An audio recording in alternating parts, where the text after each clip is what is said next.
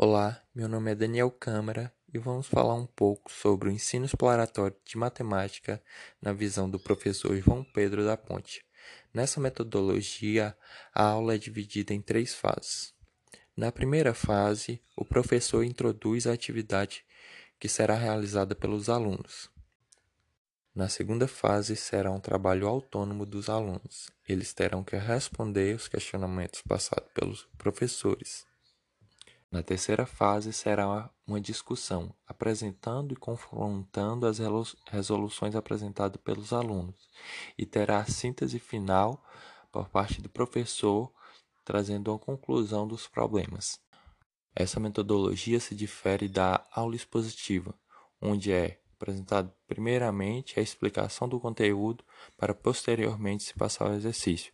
Na metodologia do ensino exploratório de matemática, primeiro se apresenta o exercício para que o aluno venha a pensar criticamente e a investigar o problema, para depois haver uma discussão e uma conclusão acerca da resolução daquele problema.